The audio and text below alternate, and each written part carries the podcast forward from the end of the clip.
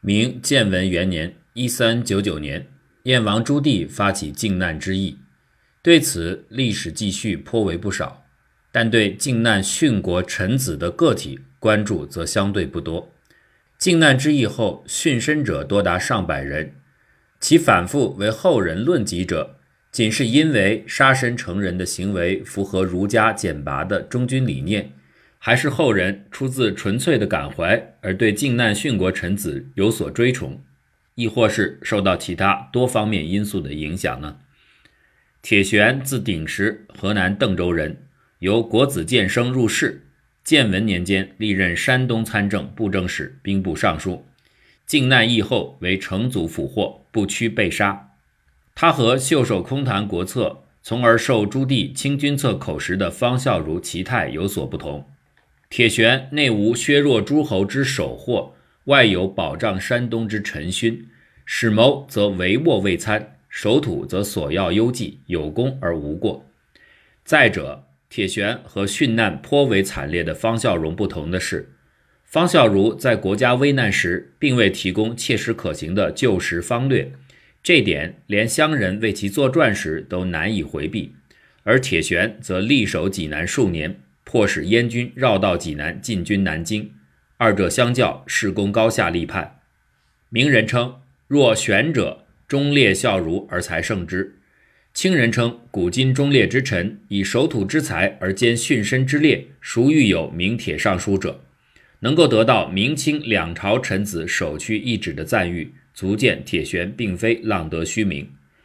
不唯如此，方孝孺虽然死势惨烈，却略有卖身买得千年名的意味。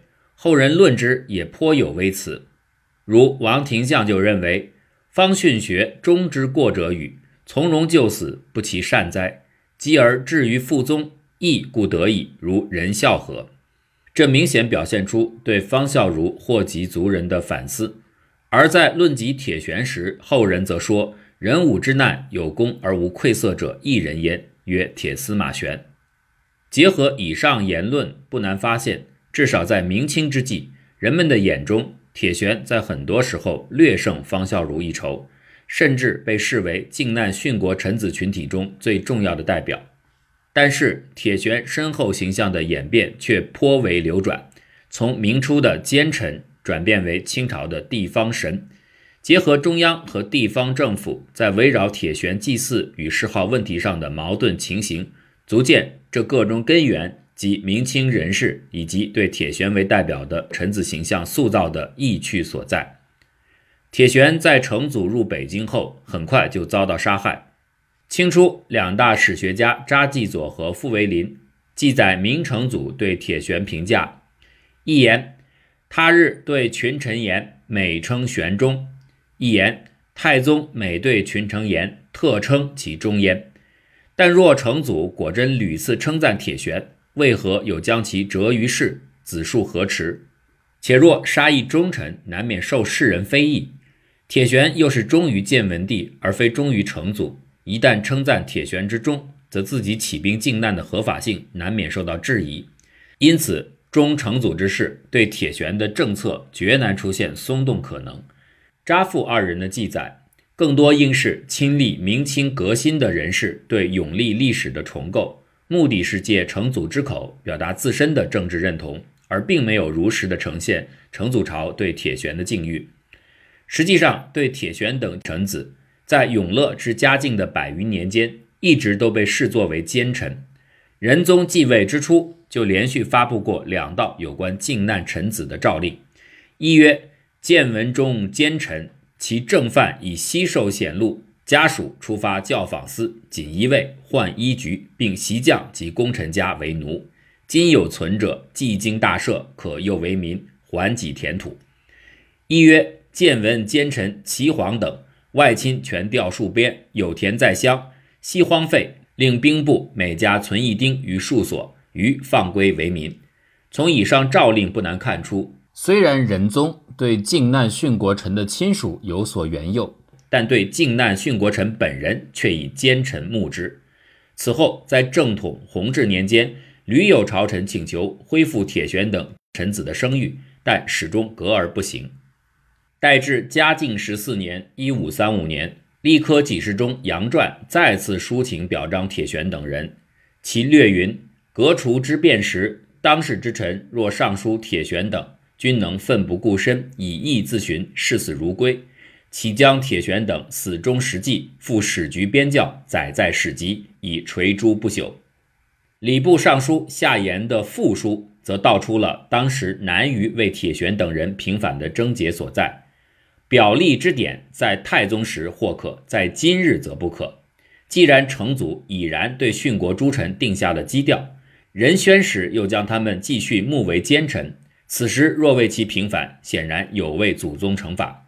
这也无怪乎嘉靖帝接到此书，深感震怒，批复说：“此几事中不安事体，轻率进言，本当纠治，且饶这遭。”可见，虽然时间已过百年。但到嘉靖帝时，帝王对于靖难之役仍保持着很高的警惕。相较于中央层面的冷漠态度，此役时期某些地方官却对给铁玄等人平反有格外的兴趣。成洪年间，宋端仪慨见文朝忠臣淹没，乃搜集义士为革除录，公开为铁玄等人作传。在铁玄的家乡邓州，铁玄也得以入祀乡贤祠，名载《忠烈传》。嘉靖初年，因大礼议所引起的世人对正统观念的质疑，更导致类似《革除仪式》《皇明通记》等一大批对靖难史事有所反映的书籍开始刊行。尤其值得注意的事件是崇正祠的兴建，此祠是目前所见最早的铁玄祭祀祠堂之一。元宗儒于嘉靖十年改任山东巡抚。次年，就在其治所将原来祭祀道教武帝的华阳宫更名为崇正祠，以祭祀山东著名的忠臣孝子庞丑富、闵子骞二人，同时以铁玄等靖难殉国之臣配享。若仅是依照山东提学副使陆郭所言，改建崇正祠的目的是嘉靖任臣，召天下毁淫祠，于是有司亦毁华阳。那遵天子诏，把华阳宫作为淫祠毁灭即可。即使不愿令已建祠堂荒废，那么令庞敏二位当地先贤入祀即可。为何要把身份颇为敏感的靖难殉国臣配享其间呢？陆郭不仅为崇正祠撰写碑记，且坚持该祠祭祀铁玄等人，以表彰忠孝。陆郭和袁宗儒二人都参加过嘉靖三年左顺门哭谏。且同时被停杖，故此他们在政治立场上的相近不言自明。总之，在永乐至嘉靖百余年间，庙堂上下对铁玄等人的追崇呈现截然不同的态势。中央政府依然视其为奸臣，此一态度并未松动；而民间乃至少数地方官员对靖难殉国臣子群体的观念有所改变，甚至已有悲鸣、祭祀等现象零星出现。王世贞认为，此时庙堂上下对靖难死士之臣的态度是上之所讳闻，而下之所不敢言，颇能概括这个时期的状况。杨传事件发生后，有关靖难殉国臣子的追论，在嘉靖、隆庆约三十年时间里，鲜在朝堂上为人提及。但万历登基之后，却立即发布了追崇靖难殉国诸臣的诏令，其略言。革除间被罪诸臣忠于所事，皆我太祖高皇帝所储养忠臣义士。诸臣罪虽不赦，心实可原。朕今养尊我圣祖遗义，保表忠魂，激励臣节。各地方有司官或特为建祠，或继父本处明贤忠节祠，遂时以礼之际，其坟墓苗裔倘有存者，后加续录。虽然此诏令仍将铁玄等靖难臣子称为罪虽不赦，但却通过忠于所事等带有褒扬色彩的词语，表达对诸臣忠信的认可。这种层面的基调转变无疑是显著的。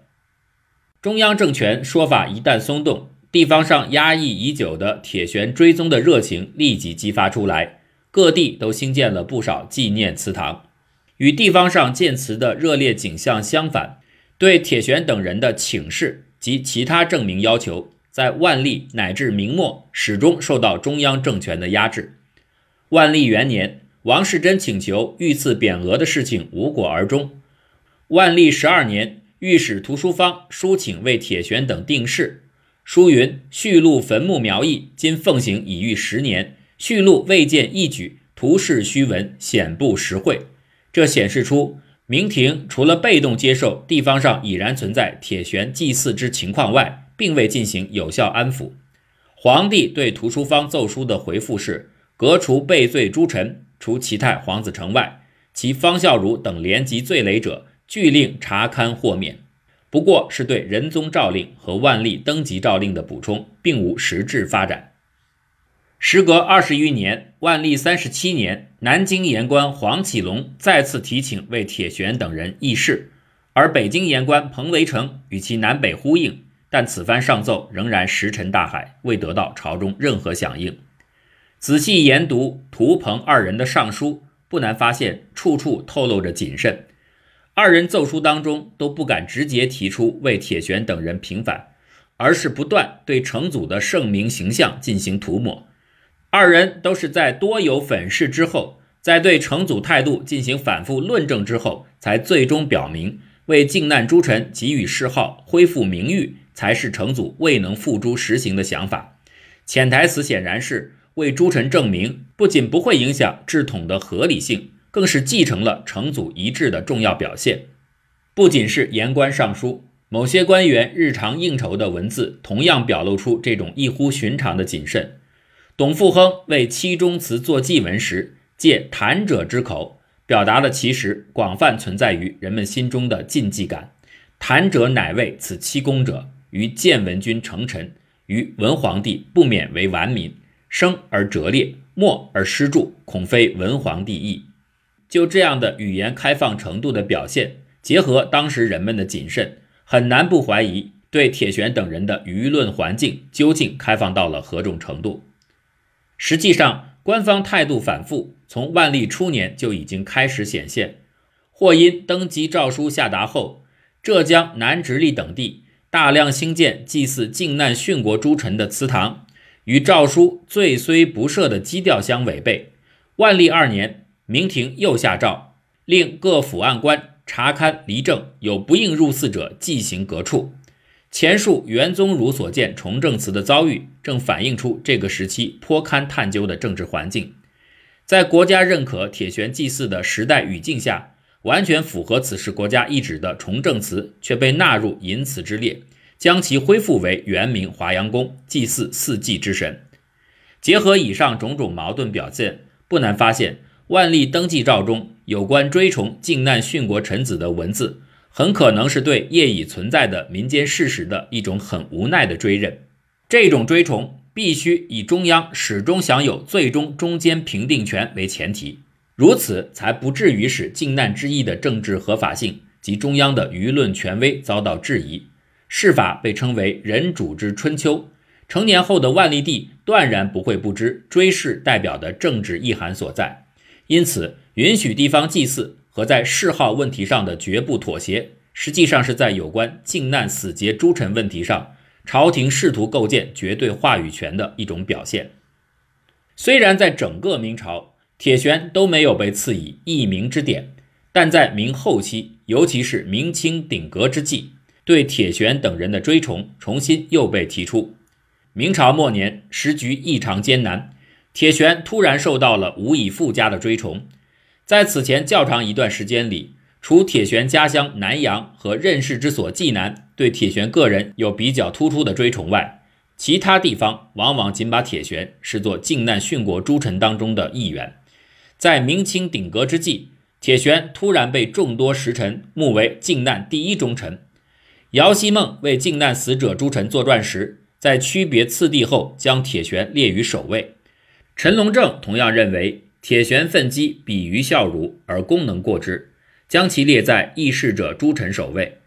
这种对铁玄个人追崇的背后，反映的其实是希望激励将士之心，并挽救国家危难的现实诉求。在死节之风盛行的鼎革年间，因铁玄以身殉国的行为符合了当时文化精英的价值取向，从而极易引起人们的情感追认。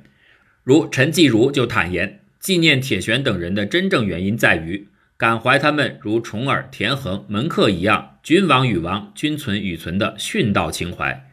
在以上因素的共同作用下，南明弘光朝终于为铁玄冠上中乡美事，长达数十年的议事请求终于取得成果。但即便是如此，中乡谥号的春秋含义还是可以透露出某种政治隐喻。为靖难诸臣追谥的请求，在崇祯时同样断断续续地被提出。崇祯十一年九月，言官李清书称：“谥一事，时关二百余年未结之劝惩。”请求为靖难殉过诸臣追谥。崇祯十二年，又有巡抚吴申在河南为铁玄请示，但这些请求在崇祯朝却搁而不行。崇祯帝论及此事时明言：“此事列圣皆未行，朕可行否？”明白无误地表达了心中顾忌。南明政权后，为靖难殉国诸臣追谥的议论再起。礼部侍郎管绍宁在为铁玄请示的奏书中开篇直言。陈书久记未捷，启皇上敕下礼部速赐题赋，以信先皇前旨，以照皇上明伦。对于请示之书的久记未结，不难反映南明之初朝廷对铁玄等人的事情仍相当消极，即使上书者本人也比较明晰皇帝的难言之隐所在，所以仍像万历朝臣一样祭出祖宗的旗号，称靖难实属革除，于是犹疑。当奉成祖仁宗之定论以破疑，希望用这种方法来减轻弘光帝的犹豫。而为了达到目的，管绍宁在上书为靖难殉国诸臣请示时，几乎达到了连哄带骗的程度。一方面突出追谥靖难臣对于树立皇帝圣明形象的积极作用，另一方面甚至歪曲祖宗成命，说方孝孺辈皆忠臣，非仁宗重加其列者乎？可是事实上，正如前面所言，仁宗对于方孝孺等人的定调，完全是见闻之中奸臣矣。即便是在群臣反复奏请下，最终大规模的为靖难殉国诸臣赐谥，但从谥号用字，仍可反映出皇帝态度的保留。有关铁玄的谥号，当时礼部臣提出了中乡、中烈二谥，最终皇帝选择的却是中乡。考试法之意。乡字解作甲胄有劳，而列字为有功安民，两者相比较，无疑乡字更为中性。毕竟，如果选择谥号意为殉国之臣乃为安民，那么靖难之师无疑就是乱民之嫌。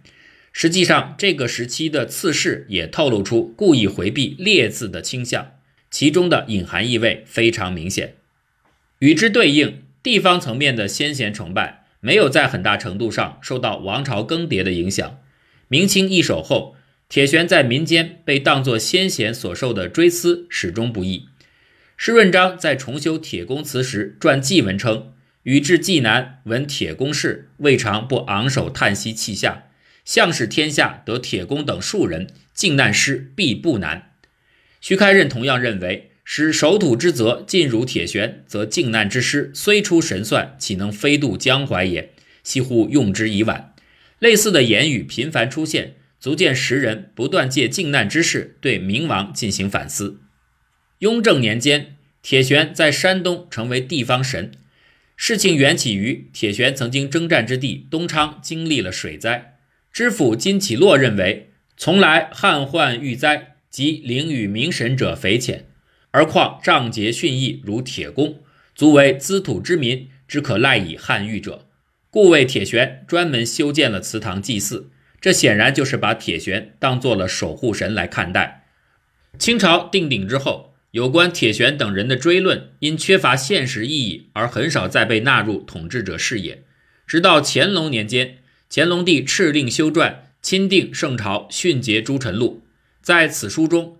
清廷将铁玄等靖难死士臣子同鼎革之际殉国诸臣一同表彰，并把他们塑造为忠臣义士的典范。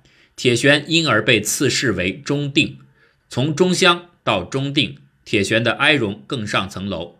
不唯如此，乾隆还为济南新建铁公祠御制碑文。至此，在铁玄死后三百九十年，终于实现了对他的盖棺论定。民间所希望的铁玄形象与官方所构建的铁玄形象得到了某种程度的统一。翁方刚认为，乾隆对铁悬大加褒扬的目的在于为百世效忠者劝，这大体说出了清廷追谥明朝忠义的意图所在。值得注意的是，在政治环境改天换日的时代背景下，无论是乾隆的诏令，还是清廷诸臣的急议，都对之前南明封赐的铁悬谥号表露出公开的不屑。乾隆认为，福王时虽见有追谥之人，而去取未功，亦无足为重。极义诸臣认为，至福王时虽见有赐谥，而荒残扰攘之际，偏私挂漏，止不胜屈。这种不屑反映的深层次问题仍然在于，不管任何时代、任何时刻，最高统治者都始终希望能够把什么人是忠臣的评定权牢牢掌握在自己的手里，符合自己政治需要的人才可以被塑造为忠义形象。反之，则完全摒弃于外，这样才可以构建出有利于维护自身统治的伦理纲常。厘清由明至清的铁悬追崇脉络，铁悬身后形象的演变史清晰可见。在中央层面，铁悬从仁宗时代的奸臣，到万历时的有罪忠臣，洪光朝的有功忠臣，经乾隆帝最终定论为忠臣义士，形象一步步趋向完美。在地方层面，铁悬从嘉靖之前同众多乡贤一起配享的普通乡贤，演变成为万历时代有二中祠、七中祠等专祠祭祀的杰出乡贤，至清代时最终成为在铁公祠、铁公庙独享庙祭的地方神奇。其实非独铁悬，在铁悬等靖难殉国诸臣身后形象塑造的过程中。明清士人都会选择这一群体里有代表性的人物及品格为我所用，在需要将士尽力战守时，铁悬就被塑造成为靖难殉国的第一忠臣；在强调以身殉国的节义时，时人又会构造出方孝孺诛十族的传说；在地方安全无法保障时，又像铁悬一样有保土之功的乡贤会被选择出来成为地方守护神。希望借他们的冥冥之力来保全乡土。可以说，靖难殉国诸臣追崇的每一步，都是世人在表达强烈的现实意图。